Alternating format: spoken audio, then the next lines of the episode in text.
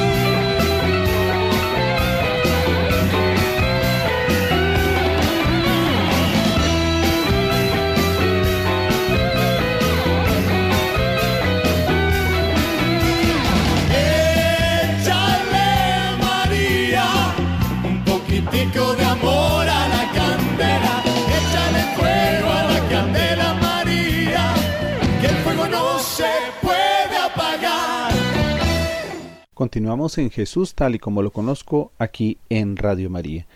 Qué bueno iniciar este tema del sufrimiento con una oración, una oración que nos tiene que llevar a todos a ver el sentido de poder tener las fuerzas y la fortaleza. Por eso la oración se llama oración de fortaleza. La he tomado de la página equipotimondejóvenes.com y dice lo siguiente: El Señor en este momento quiero que tú, Señor, me ayudes porque me encuentro débil y sin fuerzas.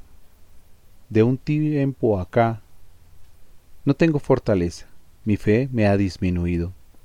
Señor, tú me creaste para producir frutos, tú me creaste para hacer buenas obras, me creaste para creer y crecer en gracia y conocimiento de Dios, me creaste para llenar una vida digna y de tu total agrado pero te he fallado. El pecado, el de desobedecer tus mandamientos, dejar de leer la Biblia, el alejarme de los sacramentos, el dejar de hacer el bien, más sin un número de fallas y errores cometidos, han logrado que me encuentre en este momento sin fuerzas y débil de espíritu. Por las noches me pregunto, ¿dónde quedó el que decía, todo lo puedo en Cristo que me fortalece? Por el contrario ahora, con mi forma de vida digo, todo lo puedo en la bebida, todo lo puedo en el placer, todo lo puedo con el dinero, todo lo puedo con la fama, todo lo puedo con el poder. El proceder de esta manera me ha llevado a vivir en aparentes y falsas fortalezas. Buscar fuerzas lejos de ti, Señor, han hecho de mi vida un castillo de arena, castillo que se viene abajo una y otra vez, aunque me esfuerzo en construir nuevamente mi castillo de arena. Este se viene abajo, simplemente porque dejé de construir mi vida en la roca firme, dejé de cimentar mi alma en Cristo Jesús. Dios Padre Todopoderoso, hoy quiero pedirte, clamarte, suplicarte e implorarte que me ayudes. Necesito renovar mis fuerzas, necesito volver a fortalecer mi vida espiritual. Tu palabra promete, pidan y se les dará. Tu palabra dice, busquen y hallará. En este momento estoy buscando las fuerzas para seguir adelante. Por medio de esta plegaria pido fortaleza para poder vencer todos los obstáculos. Necesito fortaleza para enfrentar las pruebas y problemas que llegaron a mi vida. Necesito valentía para vencer el miedo. Necesito, Señor, dame fuerzas para poder salir airoso en la tentación. Señor, necesito fortaleza para pelear y vencer el combate espiritual. Después de esta plegaria, espero en ti, Señor, confío en ti y vuelvo a proclamar con emoción y alegría, todo lo puedo en Cristo que me fortalece. Si Él está conmigo, ¿quién podrá vencerme? Amén. Bueno, la siguiente reflexión la he tomado de la página fluvium.org y habla del sufrimiento y el dolor. Sin proponernos, relacionamos el sufrimiento con el mal. Sin entrar por el momento en un análisis profundo, podemos decir que sufrimos porque algo está mal, quizás porque echamos de menos algún bien. De hecho, el sufrimiento es probar el mal. Es la impresión del mal en la vida con sus consecuencias negativas.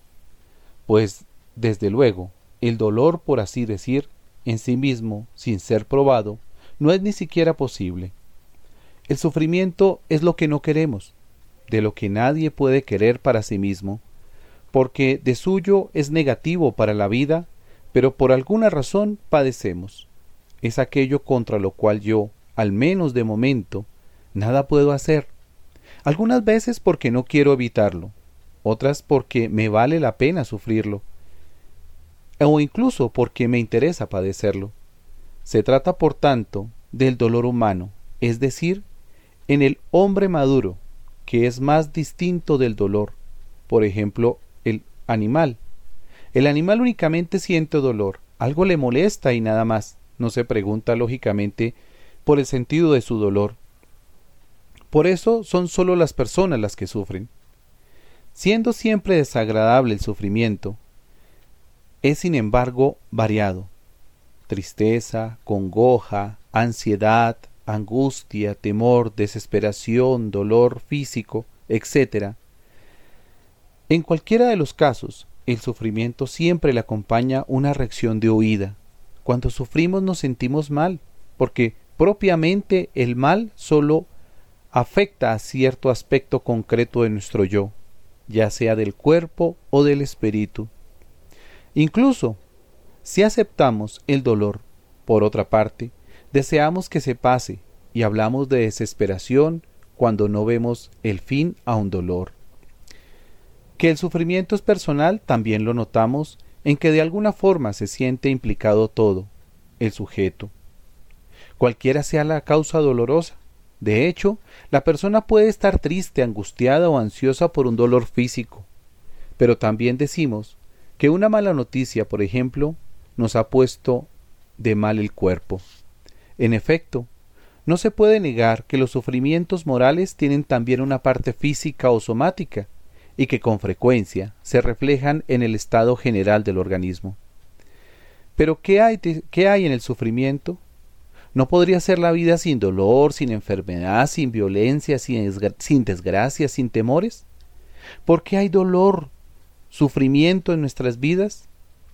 Si la vida humana fuera sólo el proceso cambiante de unos elementos, o sea, los hombres, que se suceden en el tiempo, como ocurre con los animales y las plantas, el sufrimiento humano sería equivalente a la caída de las hojas en otoño, al agostarse de la hierba por el calor, o a la huida del ratón por el acoso del gato, o a la angustia de un pez en el anzuelo. Algo sin relevancia que el mal, si se puede hablar así, del momento. Algo sin relevancia intrascendente. El sucederse de las generaciones y la suerte de cada hombre podría compararse al correr incesante del agua por un torrente, cuyas gotas discurren con calma o golpean violentamente aquí y allá, gozan o sufren.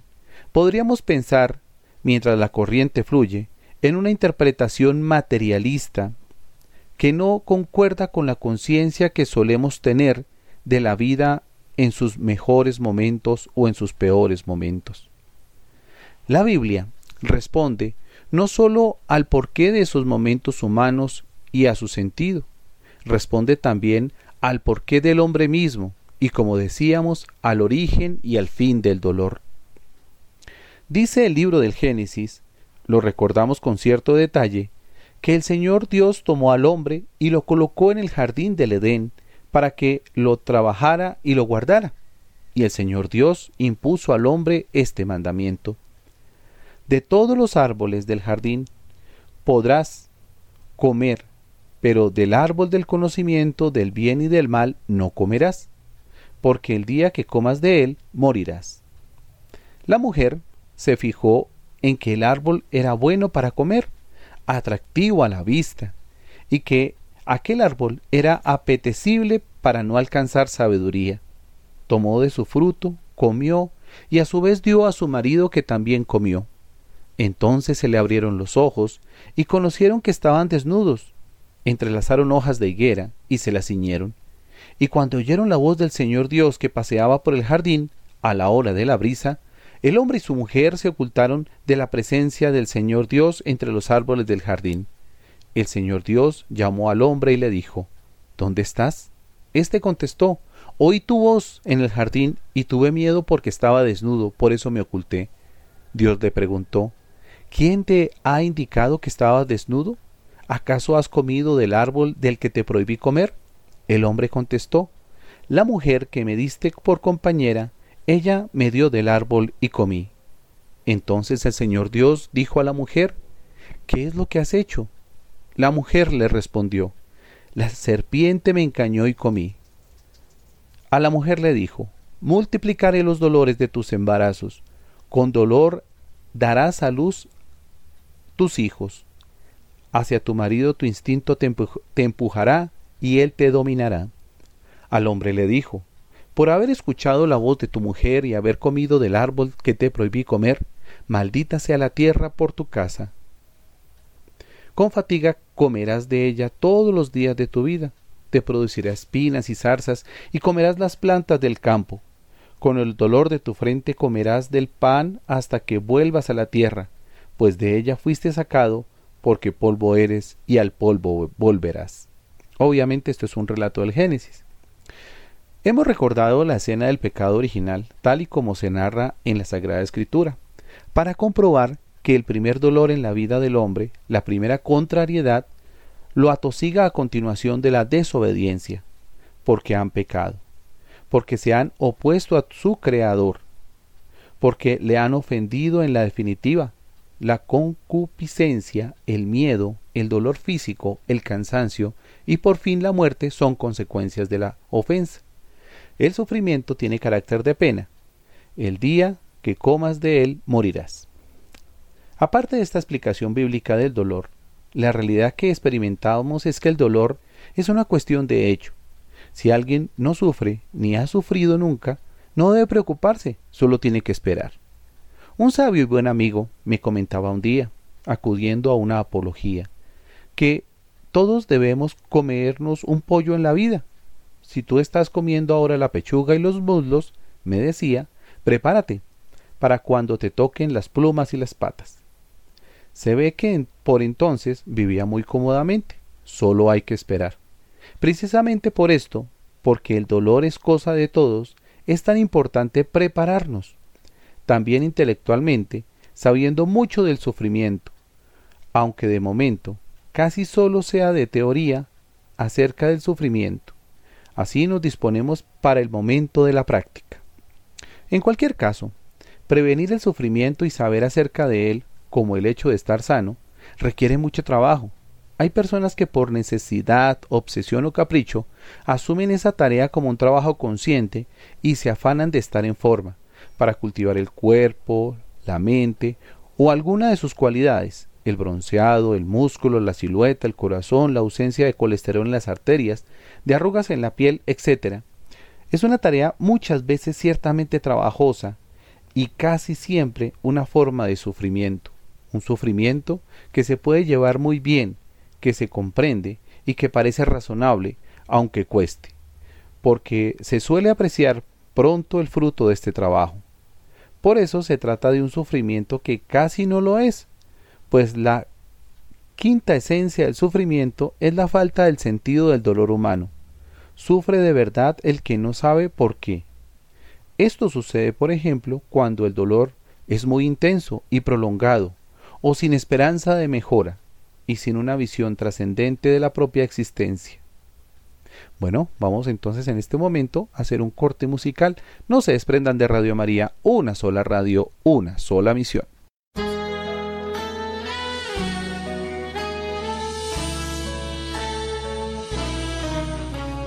Si tú sientes cerca un barullo y no sabes qué es, es un ángel llegando aunque no lo ves para acercar nuestras oraciones a Dios.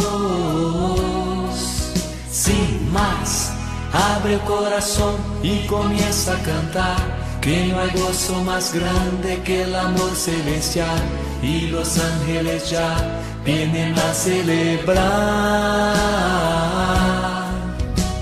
Sí, vuelan los ángeles en el lugar, en medio de todos y sobre el altar, trayendo las manos llenas de bendiciones. No sé si el cielo bajó, qué fue lo que pasó.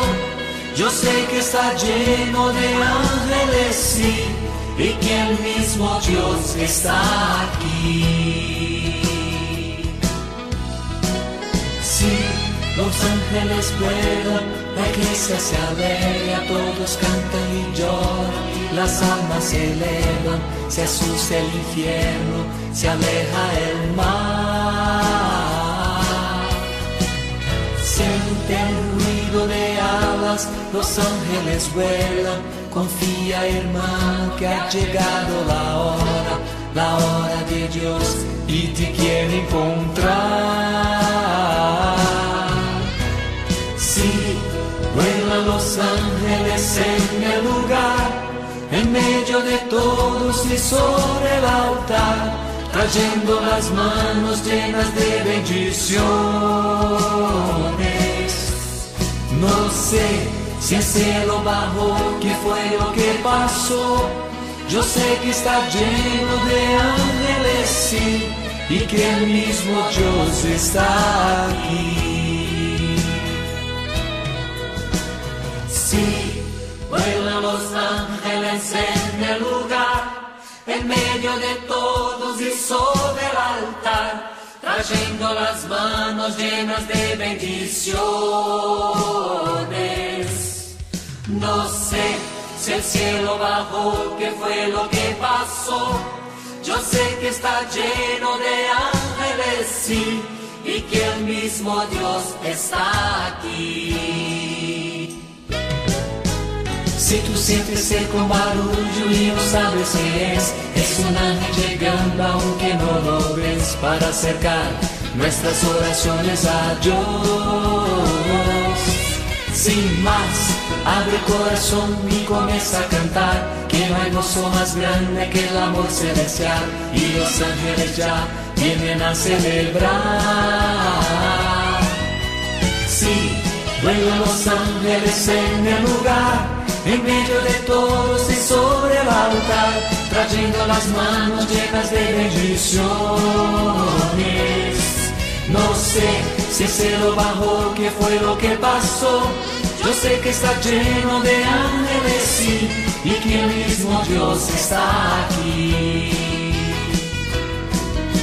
Sí, los ángeles vuelan, la iglesia se alegra, todos cantan y lloran, las almas se elevan, se asusta el infierno, se aleja el mar. Siente un ruido de alas, los ángeles vuelan. Confía, hermano, que ha llegado la hora, la hora de Dios y te quiere encontrar. Sí, vuelan los ángeles en el lugar, en medio de todos y sobre el altar, trayendo las manos llenas de bendiciones. No sé si el cielo bajó, qué fue lo que pasó. Yo sé que está lleno de ángeles, sí, y que el mismo Dios está aquí.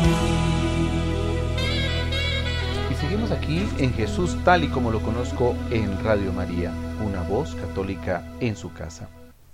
La siguiente oración también es para la fortaleza y, se, dice así, Santa María de la Fortaleza, que ante las adversidades supiste mantenerte firme, mirando la realidad que parecía tan dura, con la liberadora mirada que ve hacia el horizonte de eternidad, dígnate interceder por mí en estos difíciles momentos y consígueme el don de la fortaleza que me hace tan necesario que así sea, Señor. Bueno, continuamos entonces. Sigo compartiendo con ustedes el tema del dolor y el sufrimiento. Y de la página fluvium.org continúo leyéndoles esta parte del dolor y, y, sufrimiento. Y dice así, parte de la cultura actualmente dominante incluye pensar que el hombre es capaz de casi todo, o que lo será con el tiempo. Con esta mentalidad el dolor humano es inadmisible si se considera como algo establecido e inseparable de nuestra condición. Estamos en una cultura en la que el sufrir tiene mala, mala prensa, en la que el dolor es hoy un disvalor.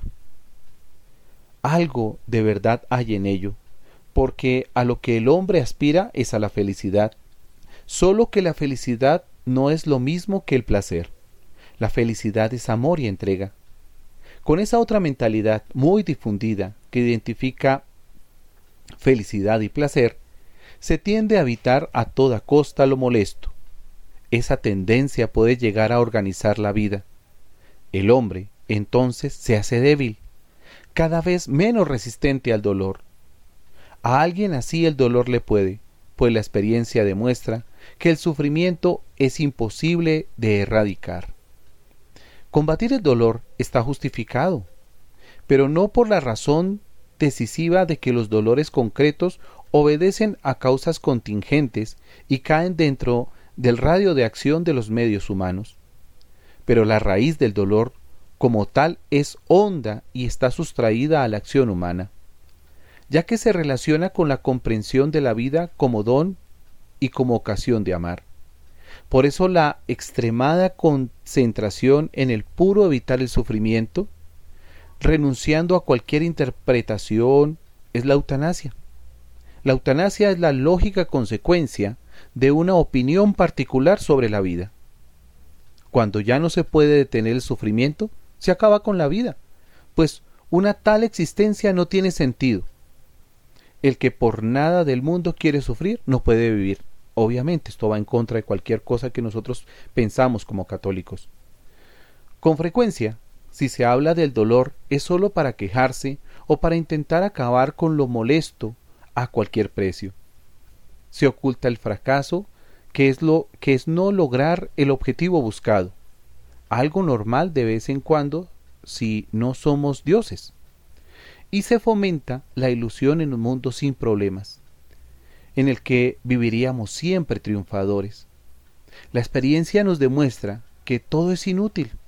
No hay en este mundo quien acabe con el sufrimiento y se logra el efecto contrario, una actitud de incapacidad para soportar el padecer y aumenta con ello el sufrimiento. sufrir puede ser bueno y como veremos, fuente de gozo, solo si se debe a un mal moral, al pecado. Siempre es un sufrimiento negativo. El pecado entendido como tal siempre entristece. La oportunidad del dolor propio, el remedio del dolor humano.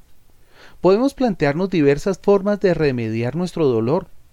Quizás pensamos ante todo en la ayuda y el consuelo que pueden ofrecer los demás, pero eso es la segunda parte. El primer remedio para el sufrimiento está en uno mismo, en el que sufre. La enfermedad, por ejemplo, no es dada como una tarea. Me encuentro con la responsabilidad de lo que voy a hacer con ella. Cualquier circunstancia humana es una oportunidad de bien y solemos admirar a los que muestran la virtud, sobre todo si es en situaciones adversas. Pero el dolor también es ocasión del desmoronamiento para los débiles y los cómodos. En todo caso, hay que reconocerse. El dolor es tal vez lo que más ayuda a reconocer nuestra condición de criatura y la verdad de nuestra limitación requisitos imprescindibles para mejorar. Para ello, basta solo con intentarlo sinceramente, poniendo el esfuerzo oportuno y no creerse todopoderoso. Esta actitud parece decisiva para no llevarse chascos y no sufrir demasiado. las posibilidades de no lograr nuestros propios propósitos son incalculables porque no somos dueños de todas las circunstancias que intervienen en un resultado final. El fuerte se queda tranquilo intentándolo sinceramente y dispuesto a soportar, en su caso, el dolor del fracaso.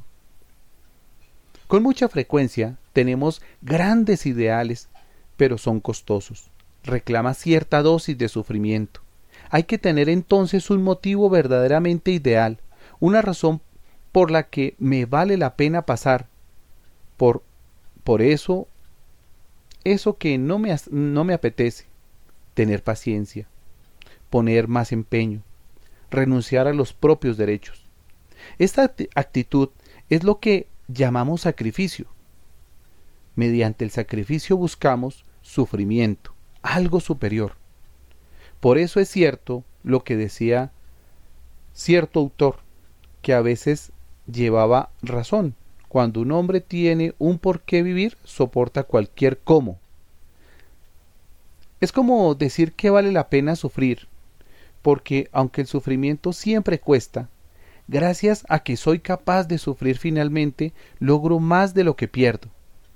Es lo que todos es lo de todos los días, el sacrificio del estudiante por sus calificaciones, el del atleta que se entrena para mejorar su marca, el del enfermo que acepta el tratamiento por su salud, el del cristiano que quiere mejorar su amor a Dios y se propone para ello unos minutos diarios de oración. La segunda parte del remedio para el dolor es la ayuda al que sufre. El sufrimiento se remedia con sufrimiento. Parece paradójico, ¿no? con un dolor lleno de sentido que es amor. Y por eso parece que no duele, porque se atiende más al necesitado que a uno mismo. Lo propio se estima como secundario, incluso es un dolor que se desea para que se remedie el dolor del otro. El sufrimiento ajeno es la ocasión por excelencia de amar. El hombre debe sentirse llamado personalmente a testimoniar el amor en el sufrimiento.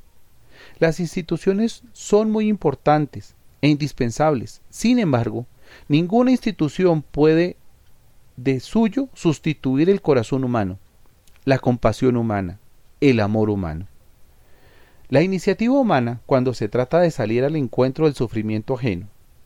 Esto se refiere a los dos, perdón, a los sufrimientos físicos, pero vale todavía más si se trata de los múltiples sufrimientos morales y cuando la que sufre es ante todo el alma. El Evangelio es la noticia de que la salvación de los hombres es ya una realidad por Jesucristo. El mal y el sufrimiento, consecuencias del pecado, pueden ser abolidos por la vida que nos trae el Señor. En el programa mesiánico de Cristo, que es a la vez el programa del reino de Dios, el sufrimiento está presente en el mundo para provocar amor, para hacer nacer obras de amor al prójimo, para transformar toda la civilización humana en la civilización del amor. Esta visión es totalmente distinta, desde luego, a la del hombre materialista. Este lo único que puede hacer ante el sufrimiento es poner sus medios, o sea, sus materiales, para prevenirlo y en su caso eliminarlo. Nada significa con esta mentalidad la actitud de haber encontrado su sentido. Nada tiene que ver tampoco con el optimismo evangélico, la resignada actitud estoica según la cual conviene estar dispuesto a la adversidad para no sufrir desengaños, ya que el sufrimiento vendrá en todo caso y lo pasan peor los que contra él se rebelan. Otros de corte budista piensan que todo está en anular la esperanza de la felicidad, o que la felicidad propiamente consistirá en no tener deseos, para así acabar de raíz con la posibilidad del desengaño y de buena parte de los sufrimientos. El hecho innegable es que hay sufrimiento y que parece conveniente mitigarlo en uno mismo y en los demás, siempre que hacerlo no vaya en contra del propio hombre, contra la dignidad de su vida. Es fácil reconocer que lo que debe soportar puede ser ocasión de virtud y de desarrollo personal, de ejemplo estimulante para los demás y a veces es una ayuda directa para otros. Entonces, ¿qué debemos hacer? Amar al que sufre, consecuencia del amor. Nuestra condición de seres inteligentes y sociales y con capacidad de querer nos impulsa casi espontáneamente a ayudar a los necesitados. Se trata de una ayuda humana, que implica a las personas del que da y del que recibe en cuanto tales. No puede tratarse de una asistencia meramente técnica, como si fuéramos vehículos reparables, pues tampoco el que ayuda se limita a aplicar mecánicamente sus rutinas previstas entre personas el necesitado es una ocasión de amor. Por esto no se tratará de agradar siempre, de hacer lo que el otro pide, ni de suprimir a toda costa el dolor, sino de ayudarle verdaderamente buscando su bien, algunas veces incluso produciéndole más dolor. Quien bien te quiere, te hará llorar. Hay que decir con el refrán y hacer y hacer no pocas veces.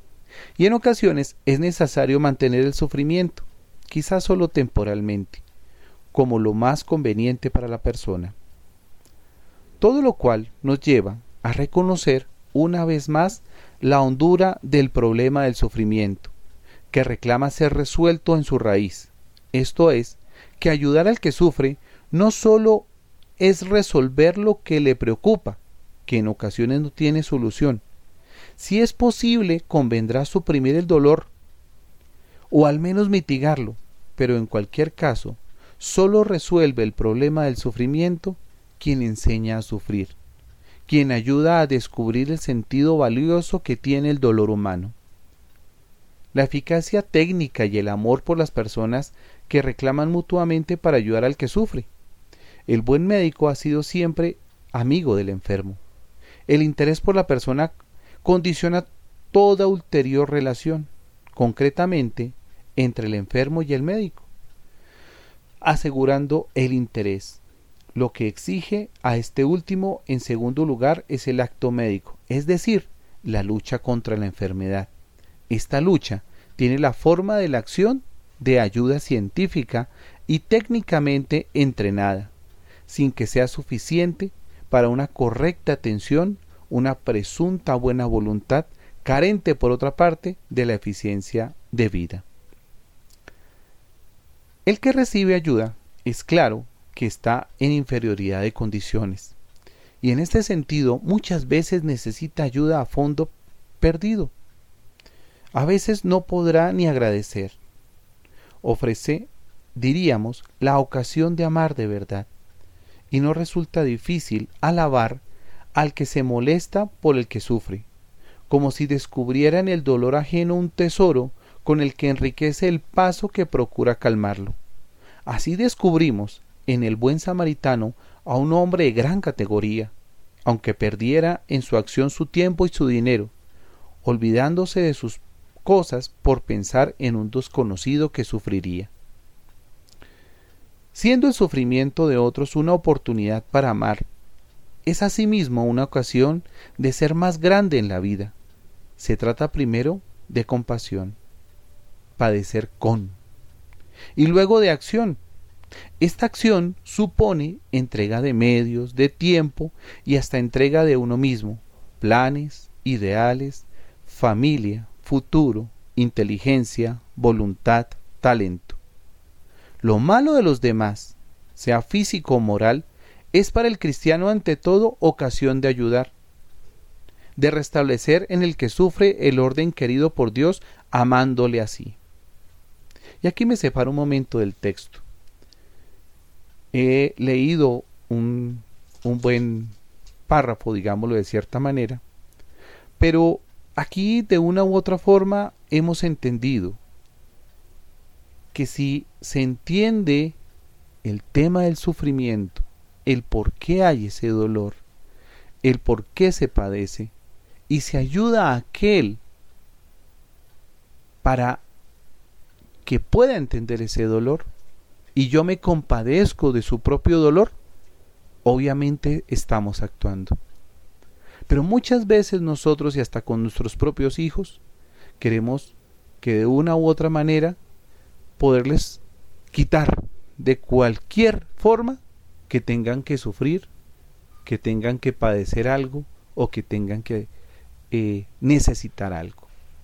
Y yo creo que de una u otra manera, si también nosotros enseñamos esa parte desde pequeños, cuando llegue ese sufrimiento, cuando llegue ese dolor, habrá un concepto al menos de cómo poder pasar esos momentos o cómo poder entenderlos de alguna manera. Nos vamos a otro corte musical. No se desprendan de Radio María, una sola radio, una sola misión.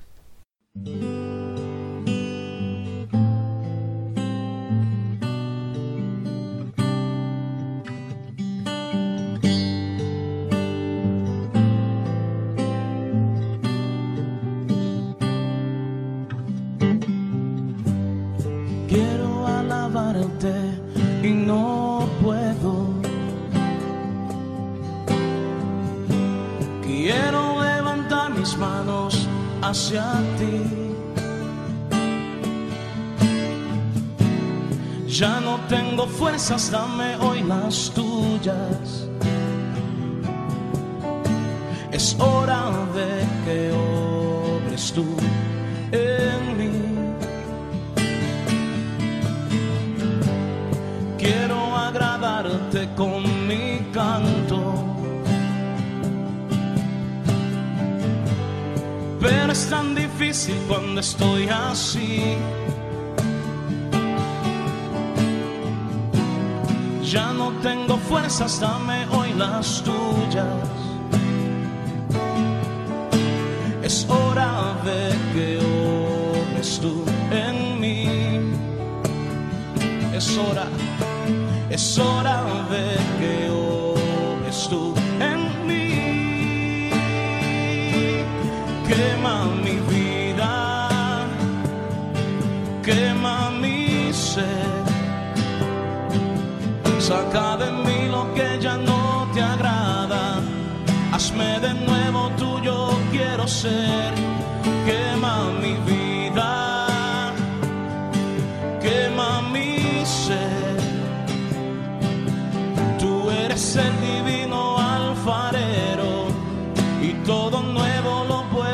hacer, quema mi vida. Ahí donde me estás viendo, te quiero decir que Dios en este día quiere obrar. Quiere que tú le entregues tu corazón. Entrégaselo. Quiero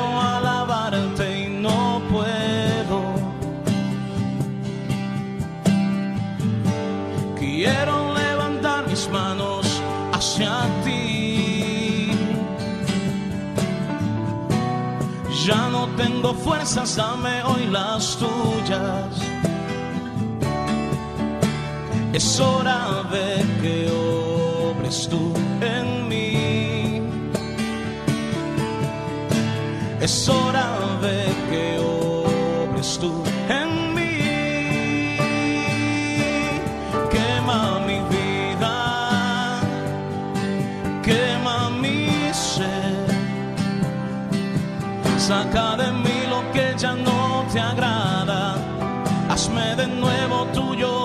quiero ser. Quema mi vida,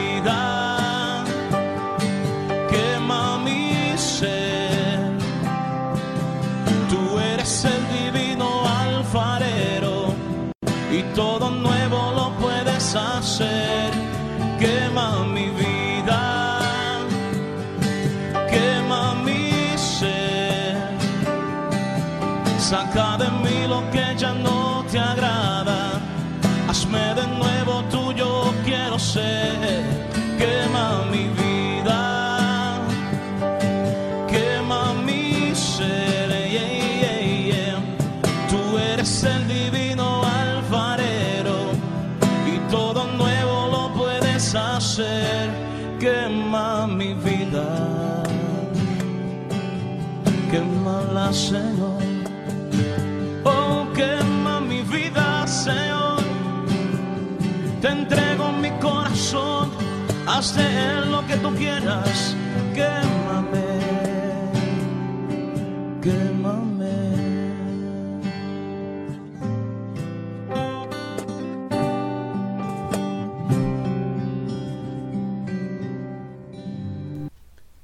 Radio María, una voz católica en sus hogares. Seguimos aquí en Jesús tal y como lo conozco, compartiendo el tema del dolor y el sufrimiento.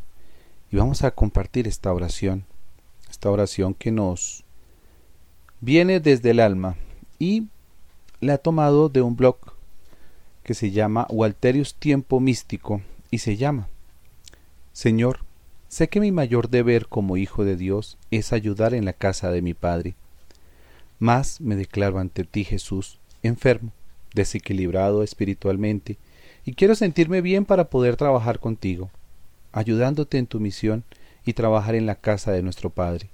Jesús, confío en ti hoy, todas mis penas, todas mis angustias, todos mis temores. Quiero pedirte, Jesús, que me ayudes a no pedir ya amor, sino a dar amor, porque hoy comprendo que si doy amor, amor recibiré. Antes clamaba pidiendo amor sin darlo. Me enfermé de egoísmo, destruyendo el amor de aquellos seres que me amaban. Mas declaro mi enfermedad ante ti, pues el egoísmo de pensar tanto en mí nunca me saciaba, y pedía siempre más amor y más entrega de los demás para mí. Y luego, al pensar solo en mí Jesús, no tomé en cuenta el sentimiento amoroso de los demás, traicioné la amistad, traicioné el amor, He sido infiel, he golpeado a mi prójimo en el cuerpo y en el alma. Y así todos los seres que me amaban se alejaron de mí.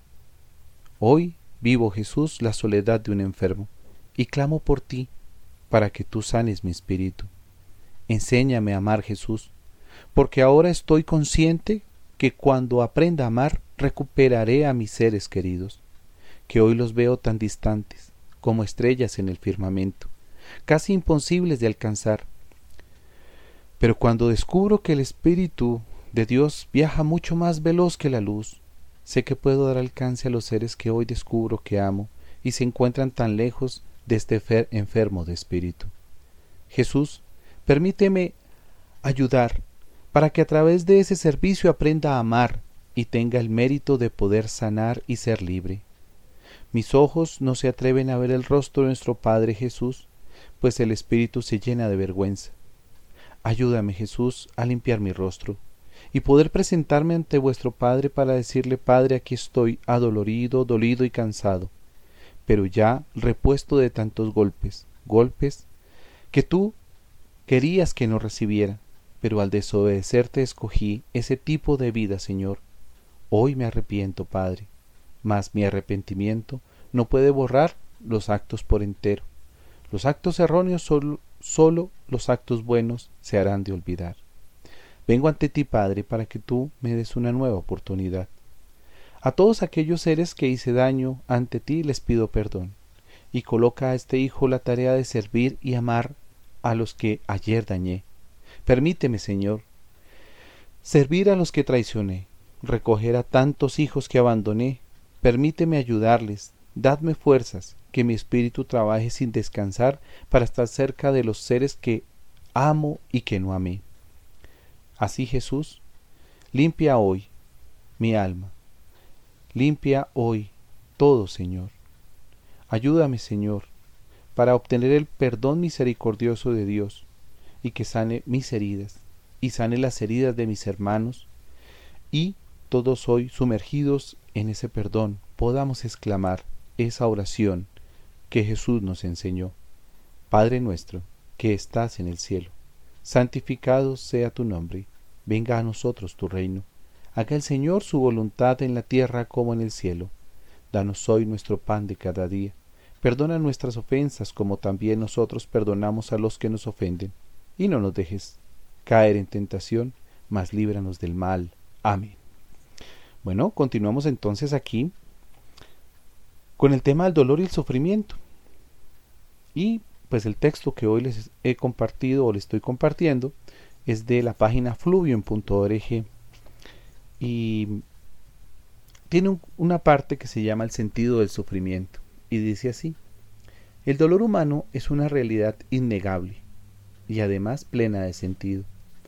Pero si el ideal de la vida presente se pone en una vida sin dolor, entonces, entonces es imposible entender el sentido. A veces se piensa que el sufrimiento debe por todos los medios evitarse, y si por desgracia sobreviene, sirve, para así decir, únicamente para suprimirlo es algo tan negativo para algunos que ni se plantean que puedan tener algún sentido. El valor que afirmamos del sufrimiento lo afirmamos con Jesucristo, que llamó bienaventurados a cuantos los padecían por pobreza, por hambre, por persecución. Más aún siendo él mismo el bienaventurado por, por el valor de su sufrimiento porque nos salvó con su sufrimiento y nos anima lo mismo a llevar a su cruz, para que seamos asimismo partícipes de su resurrección. El que está dispuesto a padecer por vivir según Cristo tiene garantizado el consuelo, sobreabundante para su dolor como parte de la vida a la que le invitan al hombre. Por eso es vital para el Hijo de Dios no tener miedo al sufrimiento, y no caer en la tentación de pensar eh, se trata de evitarlo a toda costa. Quizás esa actitud caracteriza como a pocas al hombre pagano. Para él no tiene sentido una vida de dolor, pero la obsesión por no sufrir acaba de hecho con la propia vida. La extremada concentración en el puro evitar el sufrimiento, renunciando a cualquier interpretación, en cierta forma es la misma vida sin dolor. Pero entonces, ¿qué es lo que nosotros debemos verificar? El cristiano, transformado en Cristo, ama la cruz, voluntad del Padre, y en ella la salvación del mundo. No reniega, entonces, de su dolor, que contempla como realidad engrandecedora pues le identifica con Cristo por la acción del Espíritu. El momento sublime del dolor es para el cristiano aquel en el que, apoyado solo en la fe, se siente abandonado del mundo y con su, su dolor. Entonces, aunque también se queja diciendo, ¿por qué me has abandonado? Confía a la vez y exclama seguro, en tus manos encomiendo mi espíritu. El dolor aceptado es obediencia, es un, es un no entender paradójicamente lleno de sentido, porque se sabe que si Dios permite ese dolor es para un bien. Diríamos que el dolor que se nos presenta sin un sentido razonable es el lugar por excelencia de la obediencia. Aceptándolo, reconocemos a Dios como sabio y poderoso, y nosotros, aunque inteligentes, no consideramos limitados, nos consideramos limitados, perdón. Tenemos ya pruebas abundantes de su poder y de su sabiduría, de su divinidad, por ejemplo en los milagros. Pero la actividad curativa de Jesús no consistió en sanar a todos los hombres, sino puntualmente a uno o a otro. Su actividad que sana al mundo solo se hace visible de vez en cuando, lo suficientemente visible para que el creyente sepa quién cree y por qué. No es lo que Dios pretende solucionar nuestros problemas, sino inundarnos de su amor. Para esto hemos de aceptarlo. Para esto quiere que lo aceptemos. Si el objeto de nuestra vida es amar a Dios, amarle cada vez más, viene a ser lo de menos si logramos o no nuestros objetivos, mientras fomentemos el amor de Dios intentándolo. No es tan decisivo si encontramos muchas dificultades o si sentimos permanentemente la frustración y el dolor, el cansancio, la contradicción, con tal de que como Cristo avancemos nuestros pasos hasta el Calvario en la medida de las fuerzas que nos quedan. Si así caemos definitivamente en el empeño, será que hemos llegado. Dios que nos espera y que espera, obviamente, que nosotros le demos todo el amor, decida en la historia del mundo el momento, meta de cada uno. Y en cierto sentido, todos lo son, pues siempre podemos amarle y cualquiera puede ser el último. No es para el cristiano ninguna circunstancia de su vida solo un mero trámite. Cada momento tiene un peso específico. Todo lo humano tiene una relevancia en Dios, pues continuamente ponemos y podemos manifestarle nuestro amor. Por eso, como decía el, santo José María Escriba del Balaguer, hay que dar a cada instante vibración de eternidad. El sufrimiento humano suscita compasión, suscita también respeto, y a su manera atemoriza. En efecto, en él está contenida la grandeza de un misterio específico.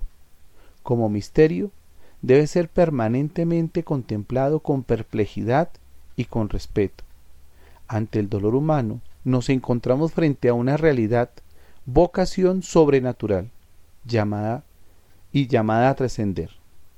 Recordemos a Job con su dolor inexplicable, él es consciente de no haber merecido un castigo, más aún, expone el bien que ha hecho a lo largo de su vida. Al final, Dios mismo reprocha a los amigos de Job por sus acusaciones y reconoce que Job no es culpable. El suyo es el sufrimiento de un inocente. Debe ser aceptado como un misterio que el hombre no puede comprender a fondo con su inteligencia. Si es verdad que el sufrimiento tiene un sentido como castigo, cuando está unido a la culpa. No es verdad, por el contrario, que todo sufrimiento sea una consecuencia de la culpa y tenga un carácter de castigo. Job no ha sido castigado. No había razón para infligirle una pena, aunque ya había sido sometido a la prueba durísima. Job era un hombre ejemplar, en el amor de Dios con independencia de sus riquezas. Satán piensa que su amor es interesado y provoca a Dios. Extiende, tu mano y tócalo en lo suyo, si no te maldice en tu rostro. Si el Señor consciente de probar a Job con el sufrimiento lo hace para demostrar su justicia, el sufrimiento tiene carácter de prueba. El sufrimiento puede ser a veces una oportunidad, no siempre un castigo. Para Job fue una ocasión de mayor virtud y gloria ante Dios. De todos modos, el sufrimiento supone para el hombre mucho más que una ocasión de simple desarrollo personal, aunque no pocas veces también lo sea. Es un misterio que se vislumbra, iluminados por la fe y en la medida en que somos capaces a partir de Cristo, Por Cristo y en Cristo se ilumina el enigma del dolor y de la muerte. El dolor, el dolor humano se entiende en ciertas ocasiones, pero en muchas otras no. Sin embargo, Jesucristo instruía poniendo en el centro de sus enseñanzas las ocho bienaventuranzas, que son dirigidas a los hombres probados por diversos sufrimientos en su vida temporal. A esos hombres está destinada la bienaventuranza, la definitiva felicidad. La cuestión sobre el sentido del sufrimiento es específicamente bíblica. Presupone la fe en una ilumina, ilimitada totalidad de sentido. La fe en el que el universo en su conjunto descansa dentro de un contexto de sentido, sólo desde ahí tiene sentido preguntar sobre el sentido del sufrimiento. Si no tenemos una referencia de la vida en lo que estamos habituados a contemplar, sin conocer la revelación que nos anuncia un Dios Señor del mundo, infinito en poder y bondad. El sufrimiento no nos plantea especiales dificultades teóricas, en todo caso será un problema de hecho cuando algo nos duele. En la práctica, la existencia del sufrimiento, particularmente la de ciertos sufrimientos que se consideran injustos, es motivo no pocas veces de la negación de Dios. ¿Por qué? Es una pregunta acerca de la causa, la razón, una pregunta acerca de la finalidad, el para qué, en definitiva, acerca del sentido. Esta es una pregunta difícil, como es, es, es otra, muy afín, es decir, la que se refiere al mal. ¿Por qué el mal? ¿Por qué el mal en el mundo? Cuando ponemos la pregunta de esta manera, hacemos siempre, al menos es en cierta medida, una pregunta también sobre el sufrimiento. Ambas preguntas son difíciles cuando las hace el hombre al hombre, los hombres a los hombres, como también cuando el hombre las hace a Dios. En efecto, el hombre no hace esa pregunta al mundo, aunque muchas veces el sufrimiento provenga de él, sino que la hace a Dios como Creador y al Señor del mundo. Y es bien sabido que en la línea de esta pregunta se llega no sólo a múltiples frustraciones y conflictos en la relación del hombre como Dios, sino que sucede incluso que se llega a la negación misma de Dios. En efecto, si la existencia del hombre abre casi la mirada del alma humana a la existencia de Dios, a su sabiduría, poder y magnificencia, el mal y el sufrimiento parecen ofuscar esta imagen a veces de modo radical, tanto más en el drama diario de tanto sufrimiento sin culpa y de tantas culpas sin una adecuada pena. Por ello, esta circunstancia, tal vez más aún cualquier otra, indican cuán importante es la pregunta sobre el sentido del sufrimiento y con qué agudeza es preciso tratar tanto la pregunta misma como las posibles respuestas a dar. Es una pregunta, tema clásico del pensamiento, de la literatura, ocasión de crisis profundas, pues no siempre viene del dolor cuando cabría esperarlo, ni sufre el que por así de decir se lo tiene merecido. ¿Por qué el dolor? Se pregunta con un autor moderno. Esta es una pregunta que tortura a muchos, hasta hacerles concluir que carece de respuesta pues sólo es imposible que exista un ser todopoderoso e infinitamente bueno que, que consienta todas las desgracias que ocurren en el mundo, sino que en tales circunstancias la vida ni siquiera merece la pena de ser vivida. Casi todos los libros nos muestran el dolor humano como una justa pena por el pecado. Casi todos los libros en el Antiguo Testamento. El sufrimiento aparece bajo este punto de vista como un mal justificado. Era según se aprecia la mentalidad dominante en el tiempo de nuestro Señor. Quien pecó este o este o sus padres para que, para que naciera ciego. Preguntaron los apóstoles, pero el libro de Job había arrojado una nueva luz sobre el problema del sufrimiento. No era sólo la pena que compensaba cierta culpa. Job personaliza el sufrimiento del justo, el sufrimiento injusto del inocente que recibirá su definitiva luz en Cristo. Aunque ciertamente se trata de una aclaración a la luz de la fe en Cristo Redentor. El Santo Padre Juan Pablo II, San Juan Pablo II, es muy consciente de la dificultad teórica del problema del sufrimiento y afirma que a veces se requiere tiempo, hasta mucho tiempo, para que esta respuesta, ¿por qué el sufrimiento?, comience a ser interiormente perceptible. En efecto, Cristo no responde directamente ni en abstracto a esta pregunta humana sobre el sentido del sufrimiento.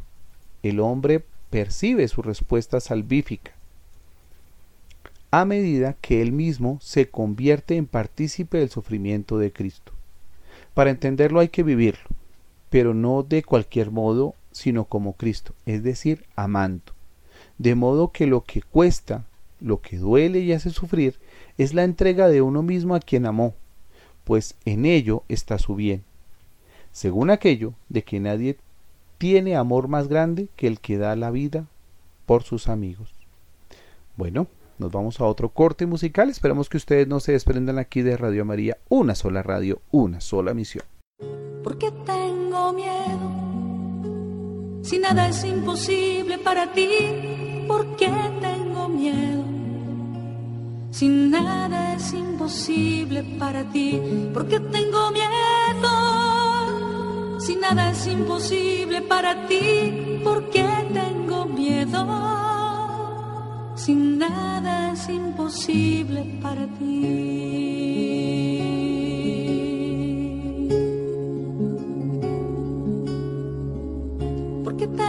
Tristeza, si nada es imposible para ti, porque tengo tristeza. Si nada es imposible para ti, porque tengo tristeza. Si nada es imposible para ti, porque tengo tristeza.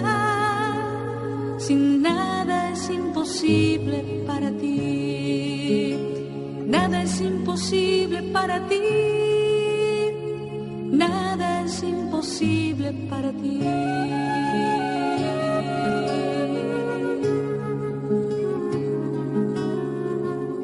Porque tengo dudas, si nada es imposible para ti, porque tengo dudas.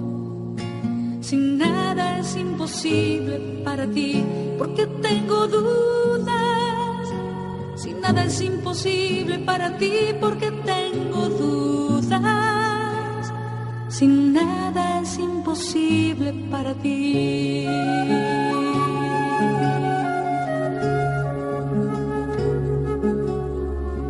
Enséñame a amar, porque nada es imposible para ti.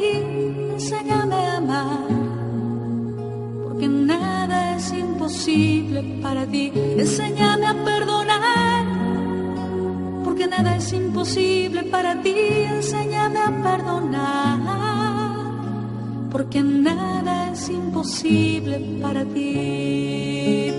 Nada es imposible para ti. Nada es imposible para ti.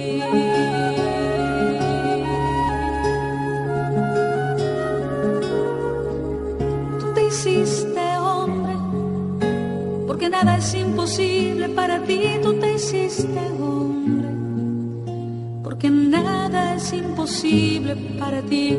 Tú te hiciste hombre porque nada es imposible para ti, tú te hiciste hombre, porque nada es imposible para ti.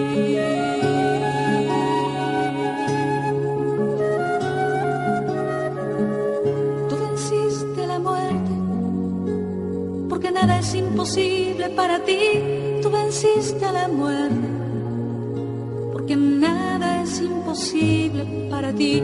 Tú estás entre nosotros, porque nada es imposible para ti. Tú estás entre nosotros, porque nada es imposible para ti. Nada es imposible para ti. Nada es imposible para ti, porque tengo miedo. Si nada es imposible para ti,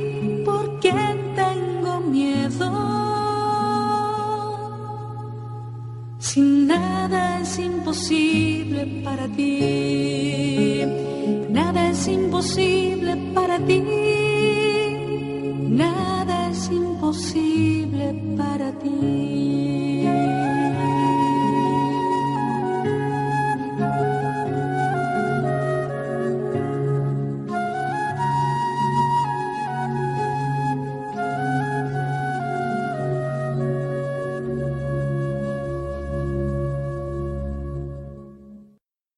En Jesús tal y como lo conozco, como todos los miércoles de 10 y 30 a 12 de la noche aquí en Radio María, con el tema de el sufrimiento y el perdón.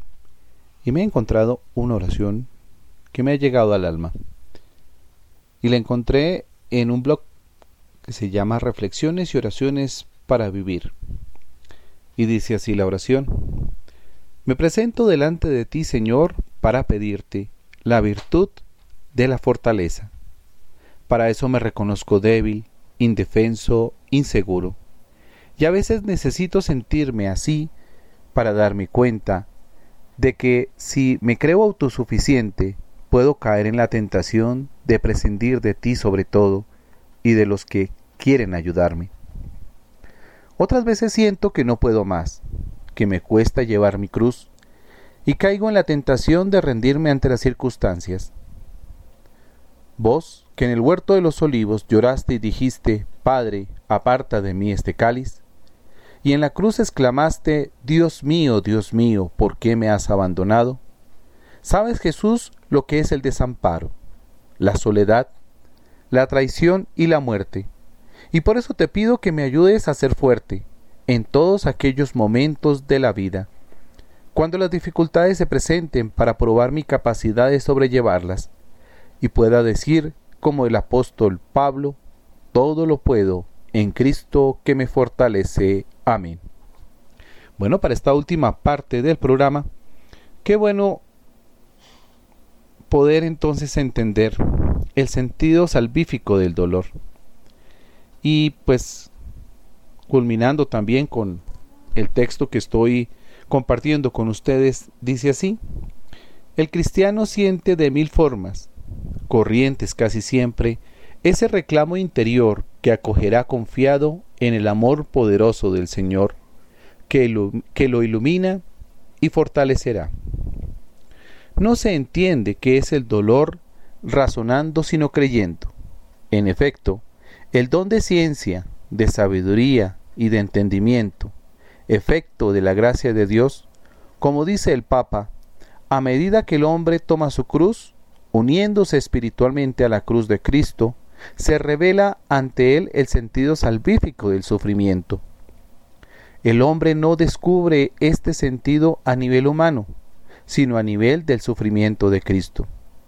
Pero al mismo tiempo, de este nivel de Cristo, aquel sentido salvífico del sufrimiento desciende al nivel humano y se hace en cierto modo su respuesta personal. Entonces el hombre encuentra en su sufrimiento la paz interior e incluso la alegría espiritual. Parece importante reconocer en Dios, con un reconocimiento incuestionable, sus atributos de amor y poder absolutos. También parece importante reconocer en nosotros el don inefable de conocer a Dios, pero limitadamente. Así, no nos extrañará que siendo omnipotente no nos conceda lo que deseamos, a pesar de que nos ama como nadie puede amarnos. Conviene admitir que ofreciéndonos el dolor, Dios nos invita a acoger la presencia amorosa de su vida en la nuestra. Qué sensatas resultan entonces las palabras de Job, que sufre sin culpa. Y dice así, Desnudo salí del vientre de mi madre, y desnudo volveré allí. El Señor lo dio, el Señor lo quitó. Como al Señor le agradó, así se hizo. Sea bendito el nombre del Señor. Si recibimos bienes de la mano de Dios, ¿por qué no recibiremos males? Esto lo dice Job, obviamente, con esas palabras que le llegan a uno. Y continúa el autor diciendo, males que el buen Hijo de Dios tolera, pues no es probado por encima de sus fuerzas, ni se espera de él más de lo que puede. Males que tal vez no entiende, pero Dios sí, y por lo tanto son un bien soportable para él. El dolor y el sufrimiento es repetidamente valorado de modo particular en el Nuevo Testamento como manifestación de amor. Ahora me alegro de mis padecimientos por vosotros, dice San Pablo a los colosenses. El propio Cristo reprende severamente a Pedro cuando quiere hacerle abandonar los pensamientos sobre el sufrimiento y sobre la muerte de cruz. Jesús deseaba su sufrimiento aunque le costaba, hasta entrar en agonía por la pasión ya inminente. Le costaba, pero lo quiere, y por eso se lo advierte a Pedro. ¿El cáliz que me dio mi Padre, no he de beberlo? Esta respuesta, como otras que encontramos en diversos puntos del Evangelio, muestran cuán profundamente Cristo estaba convencido de lo que había expresado en la conversación con Nicodemo.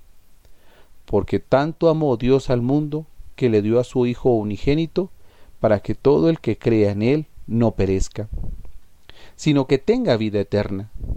Cristo se encamina hacia su propio sufrimiento consciente de su fuerza salvífica, va obediente hacia el Padre, pero ante todo está unido al Padre por el amor con el cual Él ha amado al mundo y al hombre en el mundo.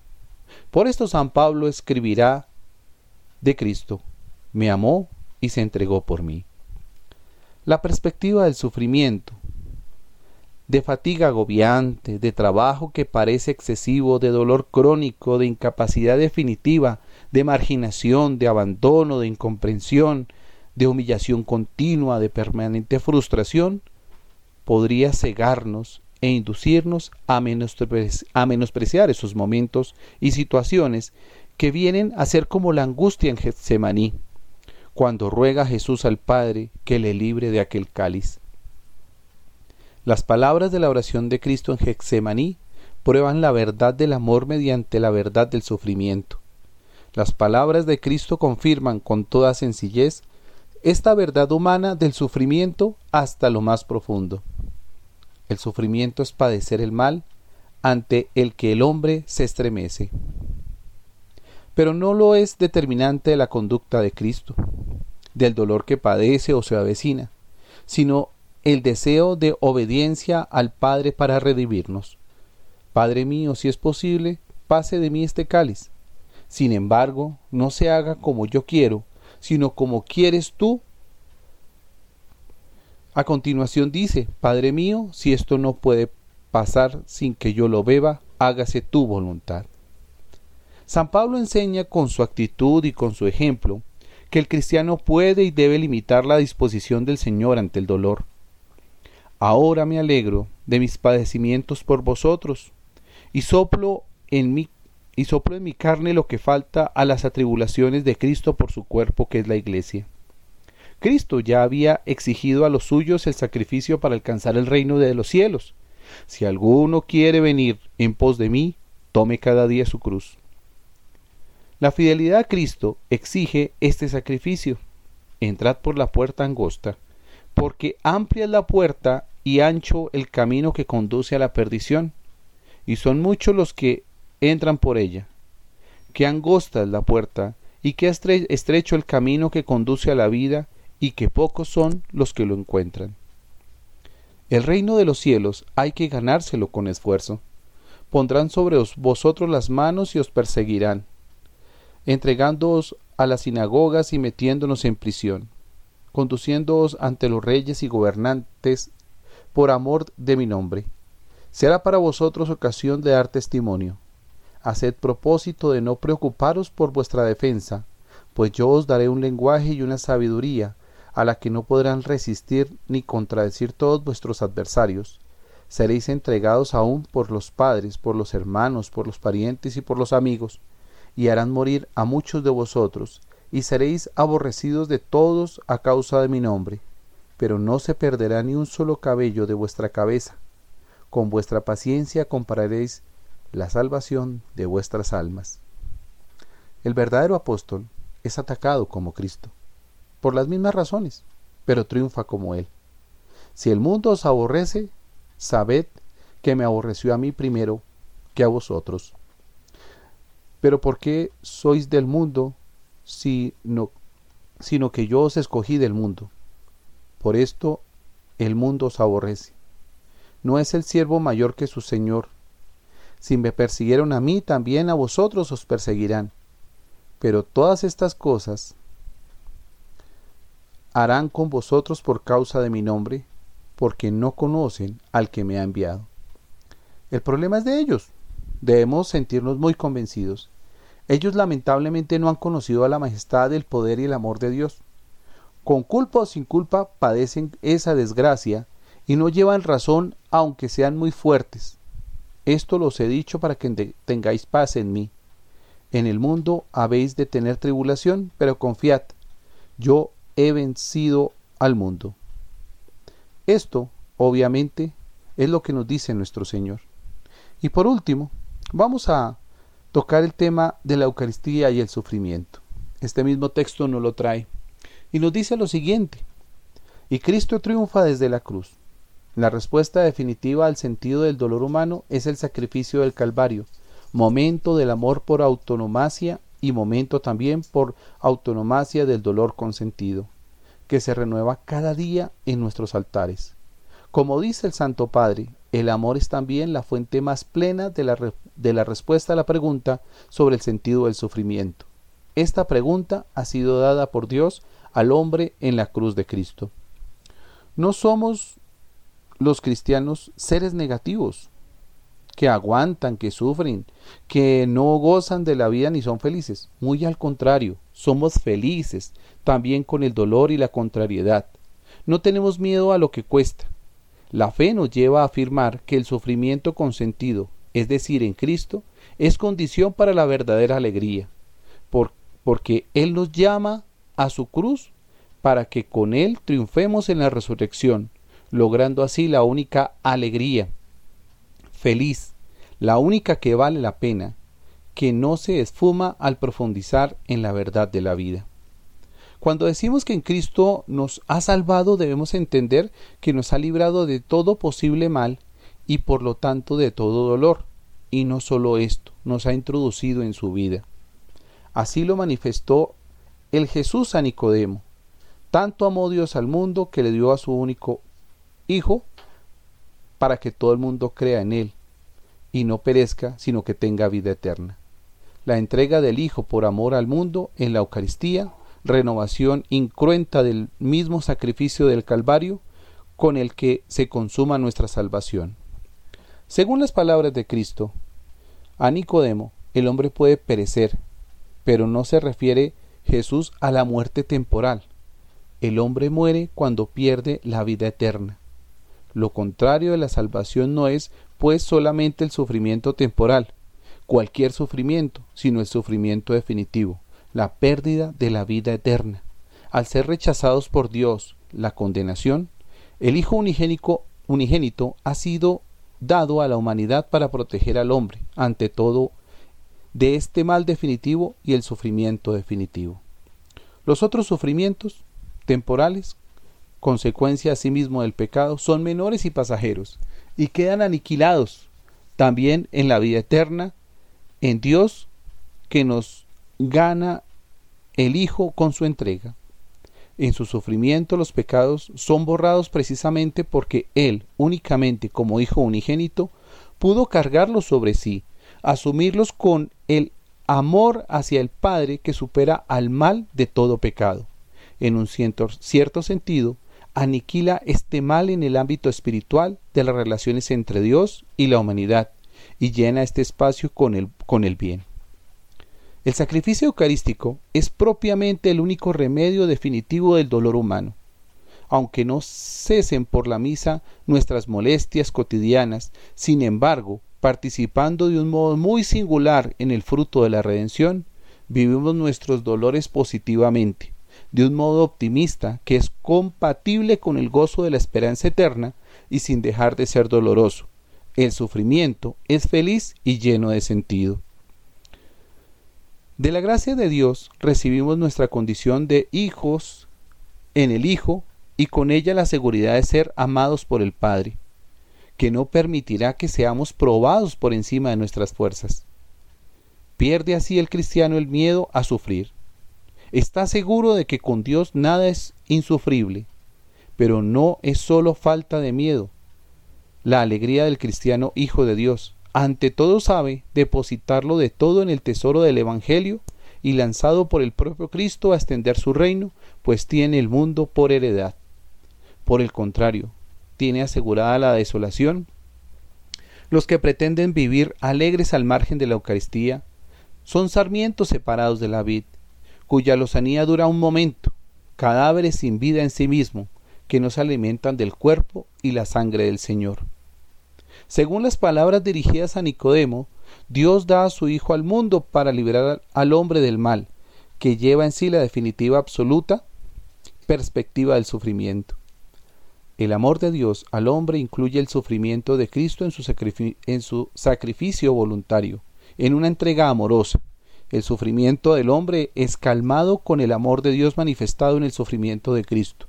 Una entrega que siendo verdadero anonadamiento hasta la muerte, es al mismo tiempo identificación plena con la voluntad del Padre y por tanto igual a Él en la gloria y majestad.